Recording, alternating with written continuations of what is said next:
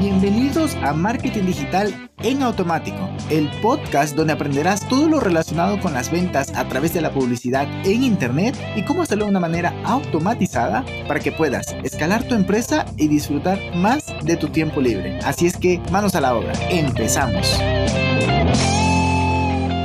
¿Qué tal? ¿Qué tal? Muy buen lunes, muy buen lunes. Bienvenido, bienvenido a este podcast. Hoy vamos a hablar del famoso, del famoso onboarding que vengo hablando ya hace mucho tiempo, mencionándolo, pero nunca he hecho un podcast así específico hablando sobre qué rayos es el onboarding. Pues bien, vamos a ver. En, pocas palabras, el onboarding es todo lo que pasa luego de la venta. También todo lo que pasa luego de la contratación. A ver, porque tenemos dos onboarding principalmente, ¿no? El onboarding de cuando contratas a un nuevo empleado, pues tiene que pasar por un proceso dentro de la empresa donde le vas a enseñar, ah, mira, este es tu puesto, aquí imprimimos, a esta hora vamos a comer, solemos ir a este restaurante o puedes pedir que te traigan acá. Vas a colaborar con este departamento, pero además vas a tener que crearte un correo o te vamos a crear en base a, este, a, estas, digamos, características. Ah, mira, la primera inicial de tu nombre y luego el apellido. Yo qué sé, ¿no? Todo eso. Pero no vamos a hablar de ese onboarding ahorita, que es algo que estoy desarrollando para la agencia. El cómo hacemos un onboarding que, que fluya mucho más, ¿no? Y que lleve a las personas por el, en el menor tiempo posible por el mejor camino. Es algo que intento extraer de, de Plaxi, porque Plaxi, Plaxi lo hace muy bien. Plaxi lo que hace es que cuando alguien se suscribe a su página, más bien, cuando contratan a alguien, tienen que hacerle pasar a fuerza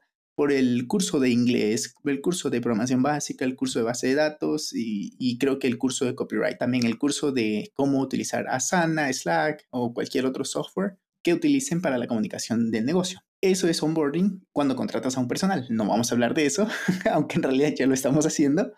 Pero lo que vamos a hablar hoy es del onboarding cuando se hace una venta. Esto puede ser en un e-commerce, en un membership site, una aplicación, lo que sea. Es, ah, ok, listo, ya me compraste. Ahora, ¿qué, ¿qué es lo siguiente? Habitualmente suele ser un gracias por confiar en nosotros y una página pues habitual, ¿no? Gracias y ya está. Sin embargo, debemos dar un paso más en el e-commerce, ya WooCommerce, Shopify, PrestaShop o incluso Squarespace o cualquier otro, ya lo tiene, ya lo tiene establecido para que te lleve a una página de confirmación de, compra. Te incluso te informa de los siguientes pasos. Por ejemplo, ah, mira, te va a llegar el producto en 48 horas. O si no, tienes esta página para traquear, más bien para hacer el seguimiento al, al envío. Hace algún tiempo compré algo, me tardó dos meses y medio en llegar porque tenía que venir desde otro país, entrar a la aduana del país donde estoy y un montón de cosas. Pero me supieron hacer muy bien el onboarding, cosa que yo tenía claro que iba a pasar. Listo, va a pasar esto y esto. De eso, ¿qué te libras? De una cantidad infinita de tickets. Oye, ¿qué pasó con mi pedido? Oiga, ¿cómo va? No, no, no. Todo ya está allí claro. Muy importante, ¿no? Luego, en un membership site ¿Cómo podría ser? Podría ser que ya compraste, bueno, esto también se aplica, se aplica al e-commerce, ya compraste, ya estás logueado inmediatamente. WooCommerce permite autocrear, autogenerar la contraseña, tú simplemente cuando estás comprando nombre, correo, tarjeta de crédito y, poco más. Pero, mm, bueno, este es un negocio de, mm, digital, pero si es un envío físico te van a pedir dirección. A lo que quiero llegar es que ya se crea la contraseña para que no haya tanta fricción, no tenga que tomar tantas decisiones el usuario. Una vez que ya compra, se autocrea la contraseña y tú ya estás logueado, ya puedes ver tu cuenta, ya puedes ver el contenido si es un, un, un, negocio de, de, información, más bien un producto, un infoproducto. Pero también tenemos el maravilloso caso de los SaaS, es decir, de los software as a service, donde no es algo ya premeditado como un e-commerce, sino es que tú has creado tu propio interfaz, tu propio user experience, por lo cual aquí viene de maravilla usar los tool, tooltips. ¿Lo pronuncio bien? Sí, tooltips que lo que hace es que son pequeños globitos que te dicen, mira, aquí vas a hacer clip y vas a buscar, por ejemplo, mm, digamos, instalas Netflix. En este botoncito vas a buscar películas. En el de acá vas a encontrar lo que está en tendencia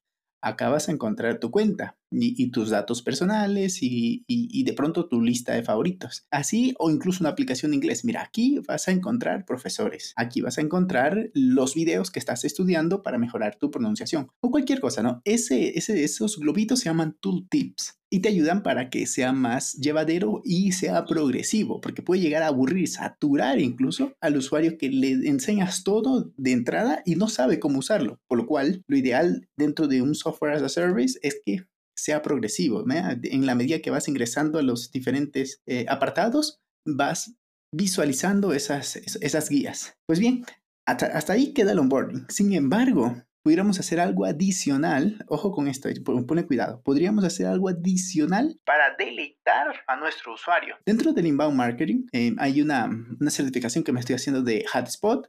Hablan de una etapa de delight, que significa deleitar al usuario, porque ya hubo una propuesta de valor, ya le vendiste, ya hubo un apilamiento más bien, un, apilamiento de valor y, el usuario dijo, ok, pues está bien, te lo compro. Sin embargo, el llegar y, y darle algo que no le habías comentado, dárselo oculto, va a ser de otro nivel. Es un poco avanzado, no por la complejidad, sino más bien por el riesgo de que, oye, es algo tan bueno que pudiste haberlo puesto afuera para que la gente tome esa decisión de comprarte. De pronto te dejaste a alguna gente en el camino, pero el lado positivo es que deleitaste a ese usuario, por lo cual vas a aumentar su lifetime value y, al final del día su felicidad y su net eh, score, net, net promoter, net promoter score. Es que en estos días estoy aprendiendo pronunciación con una aplicación. Déjame ver si por aquí la tengo y te la recomiendo. Em, entonces me está enseñando a pronunciar mejor, pero pues estoy en etapa de aprendizaje, ¿no? A pronunciar mejor el inglés. No la encontré. Me escribes por Instagram y te la paso. Está increíble. Me está enseñando muchísimo, ya te digo, a, pronunciar bien. Y, ah, mira, esto es un Net, Promoter Score. Que, ¿Qué tan proclive estoy yo a recomendar una aplicación porque me deleitaron y me aportaron tanto valor que estoy dispuesto a hablar de él de la aplicación, aunque no me paguen. O sea, es eso, estás feliz, lo compartes, ¿no? Pero eso también te mide qué tanto es la insatisfacción, a tal punto que no hablen de ti, eso está normalito, es un cliente satisfecho, no deleitado, pero sí satisfecho. Pero el que, el, si, si es menos 100, si es negativo, entonces vas a tener un Twitter lleno de comentarios, de quejas más bien, y pues muchas otras redes, ¿no? E historias de Instagram y demás. Pero bueno, volviendo al tema, si le damos ¿Cómo me voy? Del tema. Si le damos un valor extra en el onboarding, como, oye, ¿sabes qué? Te voy a dar un descuento porque ya hiciste tu primera compra, pero te voy a dar un 10% de descuento en tu siguiente compra. Te, lo, haces llegar por email. Ah, mira, vi que te compraste, digamos, un tomatodo. Ah, con nuestra marca. ¿Sabes qué? El siguiente producto que te lo compres tendrás un 10 o 15% de descuento. Y la magia aquí para crear urgencia es, oye, pero además esto nada más estará disponible los próximos 15 o 30 días, dependiendo. Esto va a depender de tu bueno, del negocio como tal, qué tan frecuente es la recompra, pero que le pongas esa limitación en el tiempo será muy, muy interesante, muy efectivo más bien para que esas ventas se generen, porque además le estás dando, algo que él no esperaba. Si no lo pones en, en la página diciendo, ah, en tu segunda compra recibirás un descuento. Cuando ya te compró, le das esto, lo deleitas. Otro ejemplo puede ser, ah, mira, te voy a dar una, un, que puede ser virtual, ¿no? Te voy a dar una guía, te voy a regalar un libro. Mm, si es físico es un poco más complicadito, pero aún así lo puedes hacer. Sabes que compraste su tres o cuatro o cinco productos de belleza y te llega uno adicional muy alineado con lo que compraste. Ah, mira, genial. Y te llega ahí, mira, esto es un regalito por haber comprado más de tanto, de, el ticket, ¿no? De más de 100 dólares, yo qué sé, ¿no? Lo cual está genial, ya te digo, con esto lo deleitas y, y fidelizas a un cliente, ¿no? Porque dentro de las acciones de marketing tenemos dos acercamientos principales. Por un lado es el decir, ¿sabes qué? Eh, voy a adquirir clientes y ahí hacemos todo lo que es, hemos hablado de inbound, de outbound, average, todo, todo lo que quieras, ¿no? Pero en en la otra rama del marketing es la retención. Ah, mira, esto es una acción de retención de clientes. Seguimos y ya para terminar, lo bueno de esto es que como es un regalo que no solo espera, se disfruta más. Imagínate, es tu cumpleaños, tú sabes que te van a regalar. O es San Valentín, o es Día de la Madre. Ya sabes, ¿no? Yo no soy de esos. Yo no soy de el que da regalos en el día en específico. Eh, como mucho te diré feliz cumpleaños. Yo soy el que cuando se me ocurre, ok, pues ah, voy a hacerle llegar algo. Y boom, le hago llegar un detallito, lo cual ya te digo, y seguro que también te ha pasado, lo disfrutas más. E incluso si tú eres el que lo das, mm, cuando lo das, te das cuenta de la expresión, es, no, no me lo esperaba, gracias, me vine de maravillas. No, no, es, muy bonito porque no necesariamente un recordatorio, ya sea de Google Calendar, Facebook o lo que sea, se lo está recordando, sino es que tú dices, ¿sabes qué? Me acordé. a ver, puedes automatizar esto, decir, ¿sabes qué? El 23 de febrero le voy a enviar tal regalito a mi tía, por ejemplo. A ver, y, ella cumpleaños en septiembre, no sé.